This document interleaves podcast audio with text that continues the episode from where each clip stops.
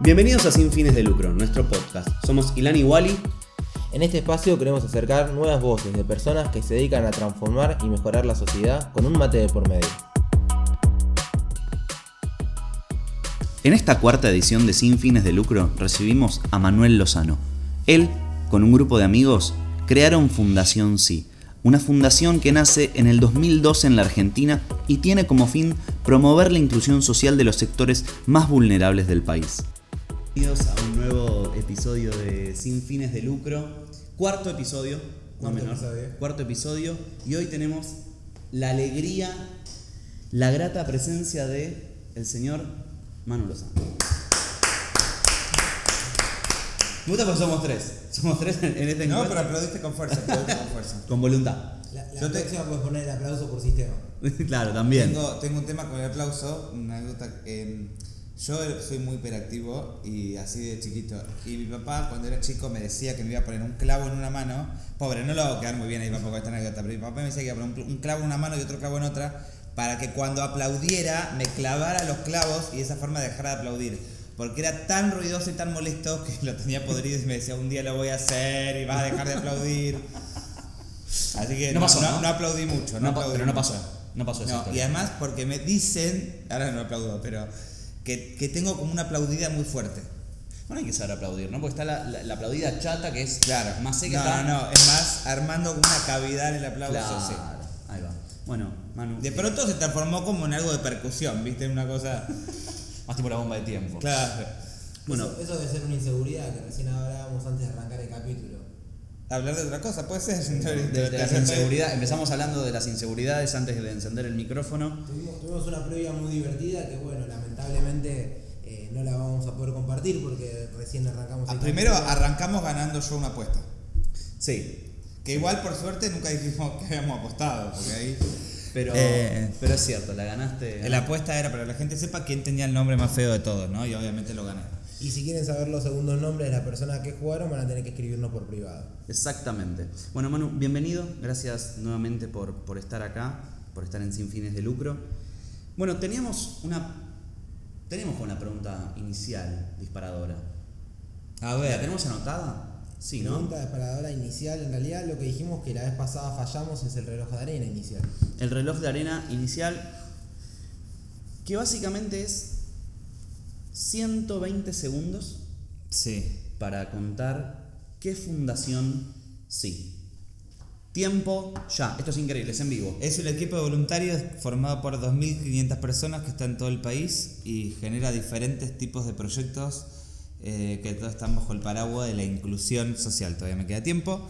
Entre los más importantes, el trabajo que llevamos adelante para incluir a quienes duermen en la calle, que se realiza todos los días del año. La intervención en catástrofes naturales, el trabajo que llevamos adelante con los chicos en los centros comunitarios, al que asisten actualmente 2.300, 2.400 chicos y las residencias universitarias, que en este momento hay funcionando 10 y estamos abriendo 3 más para que los jóvenes de zonas rurales tengan la posibilidad de continuar sus estudios. Soy bien conciso. Ni Sí, no, siquiera pero llegué a un minuto, te sobró tiempo. Te sobró un montón de arena. Sí, yo hablo poco, yo hablo re poco. De verdad hablo poco. ¿eh? Podrías hacer un poquito un, la puertita un Viajar conmigo es muy aburrido. Re- recomendación para la próxima, hablar más tranquilo, porque arrancaste corriendo como Es por que un pensé que no tres llegar. minutos era poco y mirá, mirá todo el tiempo que hay. Pero bueno, así todo fue. Está bueno el resumen, pero hay, hay mucho más. Y ahora este- es, toda Sí. esta arena que me queda es como la que vas a donar. No, Se va a donar a una obra con esta arena. va a ser donada. no, iba a decir que yo podía elegir de qué hablábamos, pero. Ah, está bien. Bien. Un poco, un poco quizá lo. O sea, 40 segundos es un buen resumen, pero como diciendo. Me estoy divirtiendo. Hoy estás en 2.500 voluntarios, en 10 residencias, en esto, en lo otro, en otro. O sea, te digo vos, pero siempre refiriéndose a Fundación Sí, porque es, es un alma propia, ¿no? Como institución. Eh, un poco conocer cómo nació. O sea, las instituciones, como casi como los humanos, tienen un nacimiento. Nació porque sos, fuiste el primero, no fuiste el primero, era- eras vos solo buscando hacer algo, te tomaron un café entre cinco personas. No, no, éramos, éramos un grupo eh, de 12 y el, el- el nacimiento, digamos, tiene que ver exclusivamente con, con la gente en situación de calle. Ese fue el, el proyecto madre de la fundación, que es al, al- día de hoy el proyecto que, que más voluntarios tiene en el país. Y la idea era ver si lográbamos de alguna forma no solo hacer algo asistencialista con ellos, sino trabajar para que puedan salir de calle. Y el- el- el- la fundación nace por eso, para, para tener la posibilidad y las herramientas para hacer un abordaje más profundo, integral, que nos permitiera que, que pudieran salir de la calle. Ese fue el nacimiento de sí. Ahí, seguro que tuvieron ahí 12 personas juntas y quizá no en la primera reunión, quizá no en la segunda, porque lo importante es la acción y no el nombre, pero en un momento dijeron vamos a ponerle un nombre a esto. Sí. Yo te había dicho que justo con esto iba a haber un tema que me parece excelente, que cada vez que se llama Fundación Sí, afirmás al final. Sí. ¿Vas a donar a Fundación Sí? Sí. Es, es como... Bueno, mira, es muy loco. Eh, cuando decidimos ponerle un nombre, no se nos ocurría ninguno. Y justo había, ni me acuerdo el nombre, había un señor en Argentina que... era, era como una mesa de creativos, ¿cómo fue la reunión? no, no, no, no, no, era, charlábamos entre nosotros y... ¿Dónde estaban? No, Situ- no, cada uno en su casa, no, no, no, cada uno en su casa. Y ¿Había dicen, hay, un creativo, sí, pero... No había grupo todavía. No había Sí, grupo, no, no había grupo. Y no siete años no me acuerdo de... Siete años no podías, no, o sea, no ¿Qué había año fue? video. ¿2012? 2012, sí. WhatsApp existía. Sí, WhatsApp existía. no Yo creo No que estaba no dejando el no Blackberry. me acuerdo si yo lo tenía, la verdad. Pero bueno, entonces me dicen, no, pero hay un creativo acá que nos puede dar una mano. Y me junté dos veces con un creativo. Y le contábamos qué íbamos a hacer y bla, bla, bla, bla. Y nos tiraba una lista de un montón de nombres y la verdad que me parecían horribles. Sentía que nada nos definía, que no, no nos representaba. Y Martina, que era una de las 12, que es la diseñadora gráfica del grupo, eh, me decía, "Ay, deja de joder con juntarte con alguien que no forma parte de la organización, el nombre tiene que surgir de nosotros. Y bueno, y estaba lavando los platos y mm, empecé a pensar, a pensar, a pensar y... ¿Y si ponemos un nombre? Si ese nombre nos refleja. No, y ahí empecé, empecé a pensar como con qué, traba- con qué realidades trabajábamos y un poco ahí llegué como a la conclusión de que era un no gigante y era ir transformándolo en sí. Y ahí le- la llamé y le dije, eh, ¿qué te parece? Le digo, tengo el nombre, ¿cómo? Sí. Dale, decímelo, sí, ¿cómo? Es lo mismo que vos decías. Claro. Sí. Ah, ese es el nombre, sí. Ah. Ah, me gusta. Me gusta, bueno, y quedó. Ahí quedó. Fundación Quedó. Sí. Sí. Fundación Sí, hoy en día, ¿cómo, cómo se compone Fundación? Yo lo, que te quiero dejar para pensar, Sí. para el fin de semana. ¿Ves? Vuelve, es semana, increíble, sí, vuelve el sí. eh, ¿Qué vamos a hacer de la fundación no? ¿Qué debería ser la fundación no? Pero Ah, no tiene nada que ver con el sí. Porque así como a veces es sí, a veces es no, dependiendo qué, ¿no? También. Bueno, mi psicólogo me ha dicho varias veces que, que, que, este, una de las cosas que tengo que hacer es aprender a decir que no. Eh, Bueno, no a las drogas. No, no, por supuesto, todo O tiene... no tantas. Pero en el... No a la violencia. Yo digo no. ¿A qué de todo? No, no, lo que dijiste recién. Eh, Ah, bueno, hay varios no, nada más, para, para pensarlo, no importa, lo dejamos para una próxima, eso, para, para ejercicio mental para el fin de semana. cada uno sabrá qué dice sí y qué dice no. Claro, si juntamos 12 personas sale fundación no. ¿Por qué no? Porque No. sí. Listo, perdón, vamos a seguir jugando en esto. No quiero que sigamos jugando en esto. Ah, no, no, no, no, perdón, perdón. haciendo una pregunta, perdona. No, no, no, no. De. No, ya me perdí en la pregunta ahí. Ahí Yo me te- perdí. yo te volví para Vos tenés el hilo perfecto. Eh, ¿Dónde naciste? Están ¿Quién todos sos? tentados, por, por, eso, por eso hay silencio. Un, un poco como dijo, bueno, para, para nosotros que no, no estamos adentro de Fundación Sí, vos sos una clase de... eh, el, el- un sabemos que sos uno de 12, pero sos el fundador o, o, a quien sos quizá la cara visible de la organización. Eh, a los otros 11 seguramente no lleguemos si no los podamos entrevistar, o sí, en algún Sí, momento. podrían, sin problema, están todos No- vivos. no los conozco. Todavía están vivos. no, no- no los conozco, pero un poco es escuchar como diciendo, un día se juntaron ustedes 12, pero para llegar a esa mesa hay un recorrido previo. Hay, hay una historia, eh, hay una infancia, hay un, o sea, hay un contacto con la gente que te nace a decir, va- en esta primera instancia que hicimos, que fue, vamos a ayudar a la gente en situación de calle. Eh, ¿Cómo, ¿Cómo fue, cómo te surgió, cómo te nació? Eh, yo sí soy de Chascomús, ahí era voluntario en un, en un hogar de, de chicas que quedaba a la vuelta de la casa de mi abuela, entonces íbamos los fines de semana a compartir porque las monjas la tenían ahí encerrada. Entonces íbamos a... ¿En un lugar de claustro? No, era, era un hogar de niñas, pero Sí. las monjas eran bastante exigentes y las chicas y nada, estaban ahí. Entonces nosotros íbamos como a pasar eh, los domingos generalmente ahí. Eh, ese fue como, el, digamos, el, el- el primer proyecto social del, del que participé. Y después empecé como a involucrarme más y cuando vine acá a Buenos Aires eh, quería seguir haciendo y ahí fui voluntario de Red Solidaria, fui voluntario de Missing Children y ahí con dos amigas empezamos el, el tema de, de salir a la calle y, ese, y ahí fue como, ese fue como contado brevemente un poco el resumen de cómo llegamos a calle. Éramos tres, recorríamos la calle con sopa caliente, ese era como el objetivo final del proyecto y después decidimos eh, empezar a hacerlo todos los días y ahí fue como dijimos, tenemos que poder hacer algo mucho más grande que, que darle sopa. Bueno, y ahí nace la fundación y ahí empezamos a, a pensar y hoy hay un equipo de adicciones, hay un equipo de psicólogos, hay un equipo de médicos, un equipo de inclusión laboral, hay un equipo de documentación, digamos, hay, hay un equipo por cada problemática con la que nos fuimos encontrando para ir abordando esas problemáticas y que la persona pueda dejar la calle. ¿Y por, por qué zona empezaron? ¿Cómo Plaza fueron? Congreso. Plaza Congreso. O sea, Plaza ¿ustedes Congreso. caían a qué hora? Yo vivía en Rincón y Rivadavia, Ok. Justo arriba del Café Los Angelitos, yo vivía ahí, entonces arrancábamos literal, yo tenía los termos, las sopas en mi casa y arrancábamos ahí. De hecho después en un momento tuve que mudándome porque ya después mucho, ya todo el mundo sabía que, que, que ahí arrancaban las recorridas y por ahí a cualquier hora de la madrugada la gente de la calle tocaba timbre y ya empezó a ver como quejas de los vecinos y demás y en un momento fue medio incontrolable. Hola, por la sopa, es el del Eh, quinto. Y Acá no, no, no quedó más nada. Pero arrancamos, arrancamos en esa esquina, o sea, Rincón Rivadavia, que es literalmente a, a dos cuadras de Plaza Congreso. Eh, empezaba. Primero fue la plaza y después se fue extendiendo. Después fue la zona 1 y la zona 2.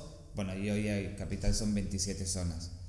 Más después la de Gran Buenos Aires, después se extendió a Córdoba, eh, Rosario, Mendoza, San Juan, Salta, Jujuy, Neuquén. A mí hay una parte que siempre me, me llamó la atención. Cuando uno sale, primero es esa sensación de no saber con qué te vas a encontrar.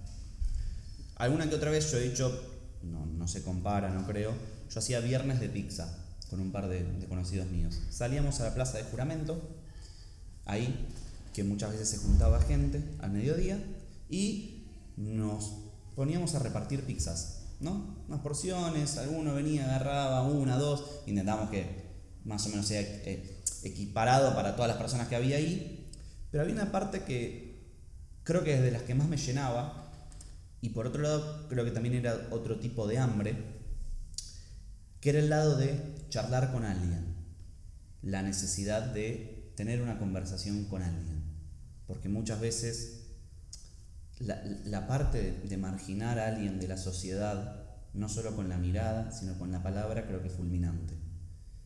Y, y quería preguntarte si hubo alguna charla cuando vos empezaste a, a hacer estas recorridas, cuando te parabas ahí y repartías, que no sé si vos te acercabas a la persona, si la gente veni- veía y se No, acercaba. siempre, ¿De siempre alguna nos acercamos nosotros, nunca hacíamos como que la gente se juntara. Siempre, al día de hoy nosotros vamos recorriendo, tenemos como todo ya un mapa armado de cada zona y nosotros vamos con los carros recorriendo.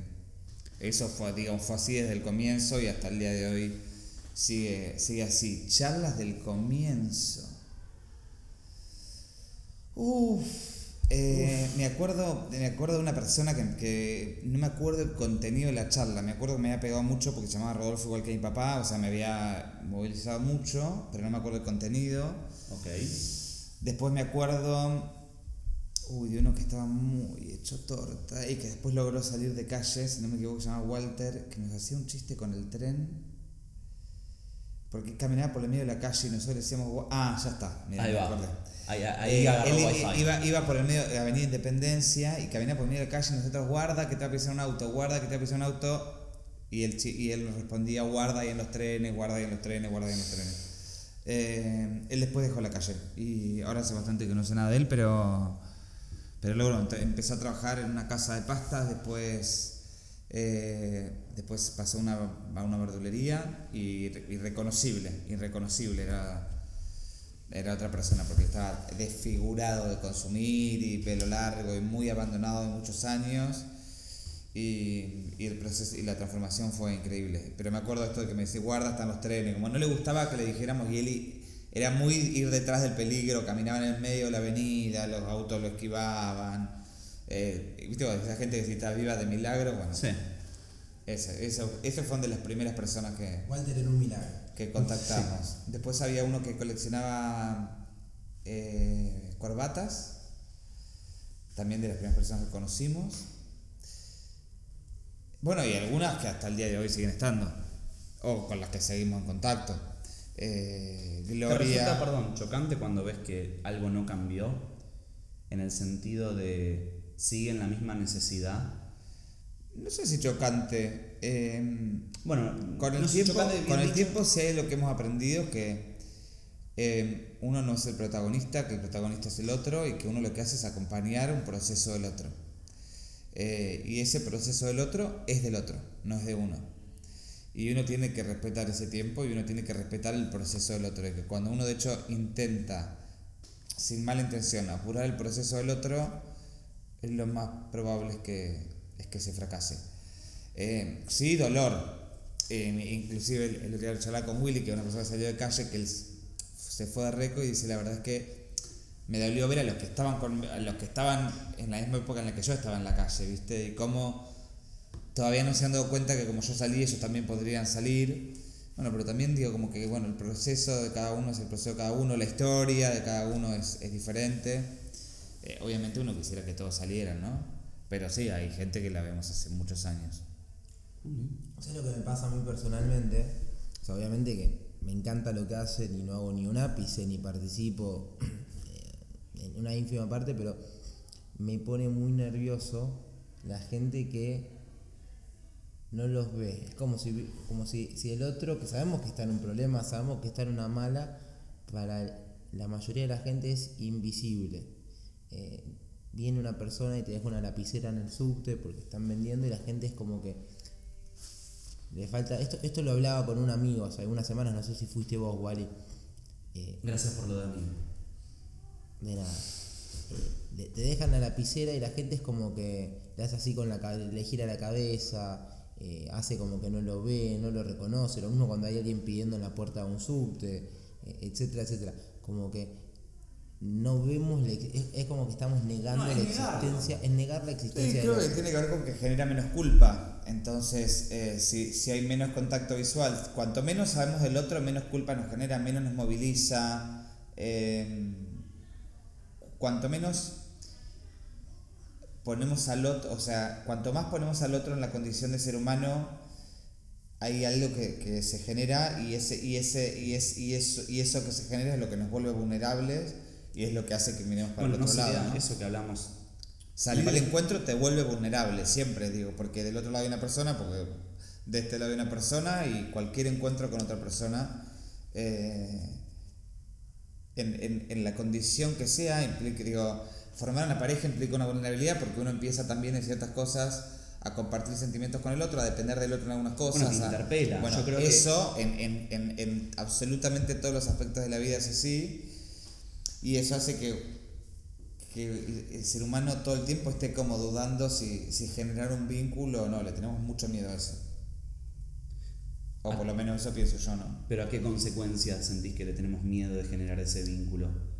El Ah, miedo, no. el, mo- el miedo de volvernos vulnerables. El, el- el- la- buscamos todo el tiempo sentirnos seguros. Entonces a la vulnerabilidad le escapamos. Por eso intentamos correr los menos riesgos posibles. Y si yo no te conozco y no sé cómo te llamas y no sé tu historia, hay menos posibilidades de que yo me involucre emocionalmente desde el lugar que sea con vos. Si yo empiezo a preguntarte cómo estás, no sé, a la persona que duerme en el edificio abajo de casa, cómo estás, qué te pasa y demás, hay más posibilidades de que se genere un vínculo y desde ese lugar o la otra persona o yo terminemos movilizados por algo que, que hablamos o hay algo de la otra persona que puede movilizar o puede resonar en nuestra propia historia. Clarísimo. Clarísimo. Muy, muy claro. A mí eso, me pasa un poco eso. Como veo Por eso también es más fácil eh, ir y entregar eh, una donación eh, que sentarse a escuchar al otro. Digo, porque cuando uno entrega algo y no, y no, no, no conoce a la otra persona y no hay. es diferente. eh, Que dar en la mano y mirando los ojos. Claro, cuando digo, cuando, cuando ambos viniste a la inauguración de Residencia Salta, cuando vos ya escuchás a los chicos, escuchaste de dónde venían, qué, qué, qué estudiaban, cómo se llamaban, digo, es diferente, ya no son ahí 23 estudiantes, Juan, es Pedro, es- es Micaela, Karina, y digo, es diferente y eso ya te moviliza de una forma diferente. Totalmente. Tenemos, tenemos preguntas. Fuimos anotando algunas. ¿Vos ahí tenés algún en puntero? Sí, un poco Claramente quizá- Irán es el organizado que anota todo. Yo soy el desvole. Ok. Yo soy el desvole, totalmente. Pero la parte técnica, la pata técnica es totalmente tuya. Así que Exactamente. tampoco. El desvole y lo técnico. El desvole y lo técnico. Bueno. Yo sería el desvole y no lo técnico. O sea, sería el lo peor de todo. Excelente. Por eso te estamos entrevistando. A mí me encanta. Yo me amo el desorden, amo el caos. Sabés que ahora estoy pensando en cuanto a la estructura del programa, fallamos. Ya íbamos tres, tres con mate, este es el cuarto. Sin mate. Está, Lo dejé en la oficina. Fue. Sí, no, está bien. Fue, fue una organización Si no, difícil. traía- la de pero bueno, son cosas que pasan. Eh, cambiando de tema rotundamente, como, y quizás es un poco giro de 170 grados o 180 grados, pero es volver para atrás y, como decir, Fundación sí tiene las 10 residencias, tiene el centro en Palermo, tiene más de 2.000 voluntarios. Bueno, ¿Cómo, cómo funciona por dentro? ¿Cómo- ¿Cómo es la estructura? ¿Cómo funciona por dentro? En mi visión, desde afuera, vos sos el, llámese CEO, pero, pero no la conozco por dentro. O sea, no es, que podemos, no es que vamos a hacer una empresa y decir CEO, gerente de marketing, gerente de comercialización, gerente de no sé No qué. hay gerente de marketing, no hay gerente de comercialización. Pero cómo, de alguna manera se tienen que estructurar. Sí, por supuesto, hay toda una estructura. Eh, bueno, no tenemos ningún empleado, somos todos voluntarios. Ese es, eh, una, para mí, una de las grandes alegrías eh, de la organización. Y después tiene cada, cada proyecto tiene sus coordinadores. Por ejemplo, en las recorridas, cada zona tiene sus referentes, dos referentes personas que son los que hacen el seguimiento. Esos referentes son los que coordinan los voluntarios que hacen esa zona. Y después, cada, cada día tiene sus dos coordinadores que preparan todo lo de la recorrida de ese día. Entonces, como que ese proyecto tiene una triple organización, los coordinadores de día, los referentes y después las áreas que abordan las diferentes problemáticas.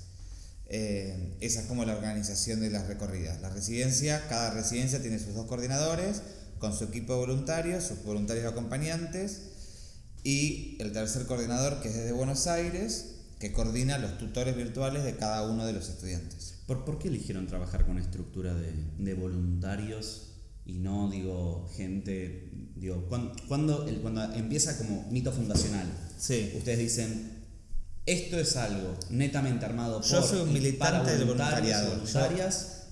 Es diferente trabajar con voluntarios que con empleados. Eh, Desarrolle. Mira, el otro Como día- examen, desarrolle. El otro día estábamos en una acción. eh, ¿Qué sería una acción para los que no acción de conocen? Navidad en unos shoppings. Y entonces el, el- una de las personas de marketing del shopping me dice, che, estamos viendo eh, de poder estir- estirar la acción media hora más para lograr eh, llegar al objetivo. Me dice, ¿crees que le podremos preguntar a los voluntarios si quizás pueden hacer la excepción de quedarse media hora más? Preguntales. Ni siquiera hay que preguntarle, obvio, van a estar chochos llegar al objetivo. Desde luego, el voluntario no está mirando el reloj y viendo a qué hora termina su horario de laburo. Y el voluntario está ahí porque quiere, nadie lo obliga, no vive de eso. Y de hecho, dicho dicho, ni siquiera les pregunté, che chicos, vamos, eh, bien, así llegamos al objetivo. Al contrario, están todos contentos de que tenían la posibilidad de que el shopping, que, el- que el, el stand del shopping estuviera media hora más abierto y que de esa forma llegar al objetivo. O sea, ninguno fue como, uff, media hora más de trabajo. Al contrario, todos saltando una pata de que llegamos al objetivo. Esa cosa, esa. Sí, gracias. esa cosa del voluntariado, eh, para mí es espectacular. Por otro lado, eh, conceptualmente yo creo que la plata que maneja, la- en nuestro caso la Fundación Sí, no es nuestra. Eh, es plata que le pertenece a la gente que lo necesita y nosotros somos El canal. simplemente unos intermediarios. Y como intermediarios tenemos dos grandes responsabilidades. el buen uso de esos fondos, y el buen uso se refiere a, a generar un impacto real con el uso de esos fondos, y el que en la intermediación que hacemos no se gasten esos fondos, porque si el intermediario se gasta los fondos, a quienes verdaderamente pertenecen a esos fondos llegan muchos menos. ¿Se entiende lo que Sí, quiero sí, sí, decir? Totalmente. Entonces, Totalmente. eh, y eso, de hecho, que es, es una de, de- de las cosas que creo que el tercer sector tiene que, que replantearse muchísimo. No digo que esté mal tener empleados, ¿eh? Digo, pero que tenemos que hay que reducir los costos de estructuras completamente. Completamente. ¿Sentís que el- Si, si el 50% de la plata que entra va a la estructura, Sí. en algo estamos fallando. sentís que antes decías que ni, ni hay que preguntarles, decís, como cuando hay un objetivo en sí tan grande, como es en este caso es ayudar a un otro, ¿sentís que hoy en día eso es, el, es uno de los tantos motores sociales que en parte faltan, pero a la vez que le dan causa a estas luchas de decir, encontrar un porqué, encontrar un... Eso, ese que, eso que te va llevando más lejos, más lejos, porque es claro que en la media, no sé si un empleado dice, che, vamos a extender dos horas más porque tengo que llegar al objetivo, y decir, no, chao, me fui, este es mi horario, pero el otro cuando está encausado, ¿me entendés? Con eso de, estamos haciendo esto para que otros no, o sea, tengan un regalo en, en la Navidad, tengan, no, no pasen hambre, cuando hay, el motor es un porqué. ¿Sentís que ahí está el diferencial? Siento que hice un duda. replanteo para tal vez una pregunta no, más no, corta. No, no, no, no tengo dudas. Sí, claramente. Digo, eh, lo que nos moviliza es la causa. Las diferentes causas, digo, educación en el caso de las residencias, que duermen en la calle en el caso de las recorridas. Digo, eso es lo que hace que uno decida, digo, quedarse media hora más, no sé. Bueno, eh, medir el tiempo. Claro, o sea, o, sí, o inclusive digo, de- después, digo, cada uno aparte tiene su trabajo, después de salir de 8 o 9 horas en la oficina y tener que ir a su casa, de irse, pre- calentar el termo, irse a la recorrida, digo, es el, el, el entender la responsabilidad que tenemos y, obrar en consecuencia. ¿Vale? Un, un- un poco como diciendo cómo, cap- cómo captan a los voluntarios, cómo hacen para...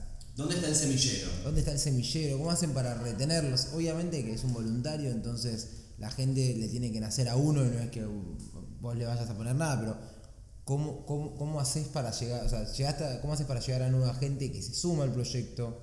Que se conozca la voz. Todo el tiempo estamos en, en- En un mundo que, que la gente... comunicándolo de diferentes formas. Después está el desafío de que cada uno vea desde dónde quiere sumarse, desde qué lugar, haciendo qué. Eh, la verdad que por suerte hay, hay una continuidad en los voluntarios eh, que, que no, no- no cambian todos los días.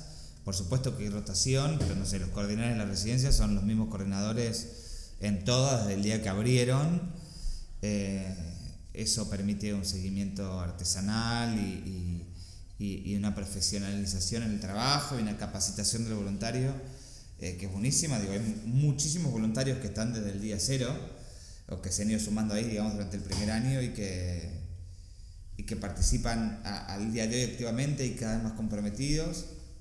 Eh, y tiene que ver también, creo, con, con, con darles un lugar, con que forman parte sustancial de la fundación, digo, o sea, la fundación si la o sea, hay una sola cosa que, sin la cual la fundación no existiría y que es si- si- sin los voluntarios, sin nosotros, la fundación no existe. Digo, es indispensable el trabajo de cada uno. En, en cada- eh, desde el lugar que cada uno haga, el que viene y carga los camiones. Y eso, viene- perdón, te hago una consulta. ¿No, ¿No te da cierto temor? Cero.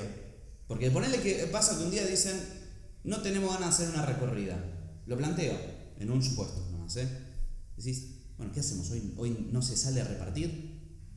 Las recorridas arrancaron en el 2009, desde el 2010 son todos los días. Nunca se suspendió una recorrida por falta de gente. Del 2010 hasta ahora estamos en el 2000, casi entrando en 2020, saquemos las cuentas cuántos días son, son miles de días. Quieren ser 3.000. No soy bueno con la matemática, pero bueno, yo te creo 3.000 días más o menos acá, Ileana, es bueno los números, 3.000 días, Sí. nunca se suspendió una recorrida por falta de gente. Te voy a hacer como Fantino. Para, para. ¿Vos me estás diciendo que en 3.000 días nunca se paró? Nunca. Increíble. Jamás. Por me- eh, eh, sí, para. Sí se suspenden los días de lluvia, pero por la lluvia que está previsto previamente que no se, que se suspenden. Pero ¿Con garúa salen o no? no. Ok. ¿Llueve? Si llueve, salen. no. Perfecto. Porque ellos generalmente quienes duermen en la calle tienen algún lugar donde refugiarse y no los encontramos. Al principio sí, pero después nos damos cuenta que nos mojábamos y a ellos no los encontrábamos, entonces no tenía mucho sentido. Clarísimo. Pero eh, después, por llegar a la esquina y que no haya nadie, jamás. Nunca. Nunca, nunca, nunca. Navidad, nunca. Año Nuevo. Navidad es el día que más gente hay en todo el año. Y eso que pasamos el 24 de la noche. ¿sí? Bueno, porque ahí aparte tenemos toda la colectividad que viene. Excelente. Yo te decía, empieza, nos faltan un par de fiestas. Pero eh, el, en Navidad, para, para. ¿Es el día que más gente te encontrás en la calle o más Voluntarios. No, el día que más voluntarios participan. voluntarios, voluntarios. Sí. ¿Año Nuevo también aplica? ¿Sí? Está bien, yo no- la verdad que no, nunca hice esta experiencia de Navidad, pero reconozco que he viajado en alguna oportunidad aprovechando vuelos más baratos. Eh, no, sí. Eh, ¿Y a qué hora arrancan? O sea, o sea este 24, ¿a, a qué las hora 9 de la noche. ¿Dónde? En la esquina de Riobamba y Mitre. Ok. Y terminamos una y media de la mañana. ¿Hay un brindis al final? ¿Hay algo? No, el brindis es a las 12 donde te encuentres. Ah, listo, perfecto. No sabes dónde te va a encontrar. Digamos, cada grupo sale, ahí está todo organizado, pero no sabes exactamente. ¿Todo se cocina en Fundación Sí? Eh, lo de la Record 24, sí. Ok. O sea, no- la gente puede llevar comida que. cocina? Aparte, generalmente, sí, aparte, generalmente la gente dona cosas y eso, pero, pero las empanadas se cocinan ahí en la fundación. Perfecto. Un poco, la verdad estoy pensando cuál es mi, mi vínculo con Fundación Sí, no es, no es que ni quiera sacarle ni jugo, ni esto ni otro, pero por un lado, lo conozco o menos un par de años, es una persona que te admiro un montón y te aprecio un montón, así que más o menos de que te conozco, te diría que me sumé como donante, es una suma ínfima, pero dije, bueno, sí, es lo más fácil, pero también es necesario, Por así supuesto. que... Así que, el que quiera- para que, las- para que la, la comida llegue también tiene que haber, tiene que haber comida. Es que desde absolutamente eh, es clave, digo, es como un- es una cadena en la que cualquier parte que falte es imposible que. Sin un eslabón. sin no. duda. Así que mi, mi primer, mi primer paso fue por ahí. Después, eh, la segunda vez que Estuviste en Salta. estuve en Salta, que cuando abrieron la residencia, es verdad, tuve, tuve justo la suerte de estar, es verdad. Después una fecha que había un evento más o menos importante de nada que ver y vos el mismo día me invitaste a la cena anual y, Ah, y yo fui y vos me decías, pero ¿qué haces acá? Si pensé que ibas a estar en este otro lado y la verdad es que el mundo lo cambia. el mundo lo cambia desde fundación, sí, to- todo el resto todo el resto puedo esperar y, y si encima me invitás vos, digo, por lo menos eh, vamos a ir y ahí conocí la casa y después te voy a compartir que esta creo que ni, ni la tenés, pero una vuelta hace quizás dos años, tres años, ya ni me acuerdo por qué, pero estaba en esos días con la cabeza muy quemada y serían las 3 de la tarde y, no me acuerdo ni por qué, estaba en una mala, me acuerdo que estaba con una bicicleta, eso es lo único, que qué hago, que dónde voy, que necesito hablar con alguien, que esto, que lo otro. Me encaré para Fundación Sí, entré a la casa, vos ni estabas, y fue tipo, bueno, ¿qué hay? Y me puse a bajar mercadería que llegaba No sabía eso, mira, te estoy sorprendiendo, no sabía. Así que reconozco que no, no, so- no me autoconsidero un voluntario de Fundación Sí, porque no, no es que esté comprometido, no es que en mi día a día esté haciendo cosas por, pero reconozco que a mí esa tarde, dos horas, tres horas de, de- de haber estado ahí fue una, ahora me estoy haciendo memoria y recuerdo, fue como, como, como una autopsicología, una serie Mira, de me sorprendiste, no sabía que habías ido. pensar por algo en el otro. Eh, y, y estuvo divertido, la verdad que divertido, estuvo como constructivo para adentro, ¿no? Bueno, nosotros que buscamos, que la fundación sea un poco de puertas abiertas. eh, está abierta todos los días, la gente puede ir cuando quiere, sin, sin previo aviso. Eh, ¿De lunes a lunes está abierto? De lunes a sábado. De lunes a sábado. Sí. Ok. Eh, y, y la idea de que sea de puertas abiertas, que cada uno pueda acercarse en el momento que quiere y que después obviamente uno va conociendo y va viendo desde dónde y va asumiendo mayores responsabilidades. Digo, pero si el- un día uno tiene ganas de ir, che, porque estoy cerca y tengo una hora a ir, va, siempre va a haber algo para hacer.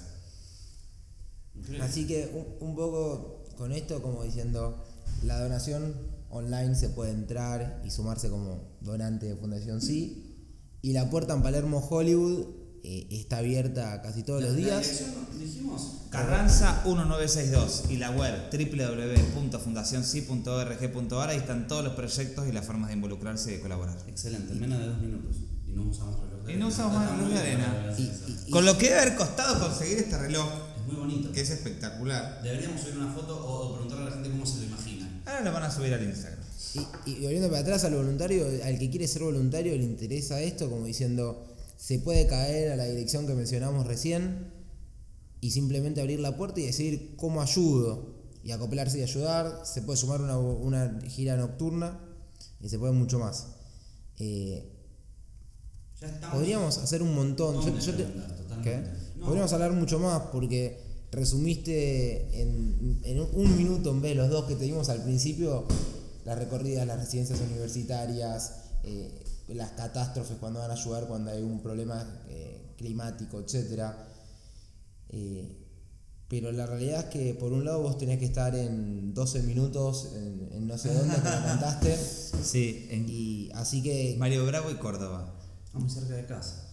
Ah, mira, me va a llevar. Almagro. No, pues no vuelvo. Ah, pero, pero una próxima encantado. Encantado. Pero, pero un poco, no sé, igual, y si quieres hacer una última pregunta de algo que te haya abierto, o Manu, vos algo que quieras contar de, Yo, de- yo siempre pregunto, historia. yo siempre eso, pregunto algo que te haya marcado en todos estos años. Te iba a preguntar, Oh, bueno, Todo, sí, sí. todo, todo. todo, todo, pero alguna No, de esas que algo, algo que pienso desde lo más profundo de mis entrañas es que no hay alguien que aprenda y alguien que enseñe, ni alguien que da y alguien que recibe. Creo que todos aprendemos, todos enseñamos, todos damos y todos recibimos. Ok. Vale. Está bien, es válido. Te la tiro así como cierre. De verdad creo eso. He aprendido un montón, eh, creo, he crecido un montón con esto, me he frustrado un montón, eh, llorado un montón, eh, historias ¿Sentís? que me han marcado miles. Yo, pero si tuviera que decirte algo así que para mí es inigualable y que es loco porque no sé si tiene que ver directamente con los proyectos, es la gente increíble con la que con la que comparto mi día a día. Digo, a mí me eh, ca- cada, voluntario que, que de algunos soy amigo y de muchos no, eh, pero pero que el esfuerzo, el salir, el viajar, no sé, el otro día estaba con Damián organizando unos muebles para las residencias, y vive en Lomas de Zamora y se va, él coordina el equipo de visitas de las recorridas y se va a visitar a los abuelos internados al, al hogar que queda en Ituzaingó, o sea, Lomas hasta Ituzaingó tiene por lo menos tres colectivos, dos horas y media mínimo de viaje, más de ida solamente, digo, el- y el esfuerzo que hace para ir y va permanentemente. eh, por ponerte un ejemplo, a mí me- eso me, me emociona muchísimo. Me encanta. Bueno, vamos a cortar acá. Manu, muchísimas gracias por venir. Gracias a ustedes. Eh, y el que quiera saber más de Manu, Ah, no, y si, perdón, esto que habíamos dicho de última. También. ¿Alguien que nos quieras recomendar para conocer e invitar a este espacio? Puedes tirar hasta tres nombres, pero con que tires uno que nos digas. Alguien. Que digas, estaría bueno que conozcan su historia, lo que hace. Uy, el primero que se me ocurre es Néstor, que es el primer egresado de las residencias, pero está en España hasta el 31 de enero. Todavía no tenemos Eh, pasajes, así que va a estar complicado. No, pero ya vuelve, ya vuelve en un mes, ya vuelve en un mes. 31 de enero. 31 de enero, ahora ya. Pues parece que falta un montón, pero no queda nada. Eh, es un pibe interesante para escuchar, muy interesante. Eh... Ay, Esto es tiempo en vivo, me encanta. no, es que eso es lo que es. No, no funciona bajo presión. Eh, Tommy Montemerlo, de una organización que se llama Voy con Vos. Tommy. Ah, Tommy lo adoro. Eh, sabe mucho de educación, laburante, Ok. eh, que se instaló en Chaco a trabajar. Tommy, ahí está. Tommy, listo. Tommy. Ahí va. Tommy Montemerlo. Tommy Montemerlo, Después vamos. tenemos que ver cómo hacemos porque la pasa la mayoría del año en Chaco, pero vamos a solucionarlo. Así que bueno, Manu, muchísimas gracias, por haber pasado por acá. Y nada, nos encontramos en el próximo Sin Fines de Lucro. Felices fiestas para todos.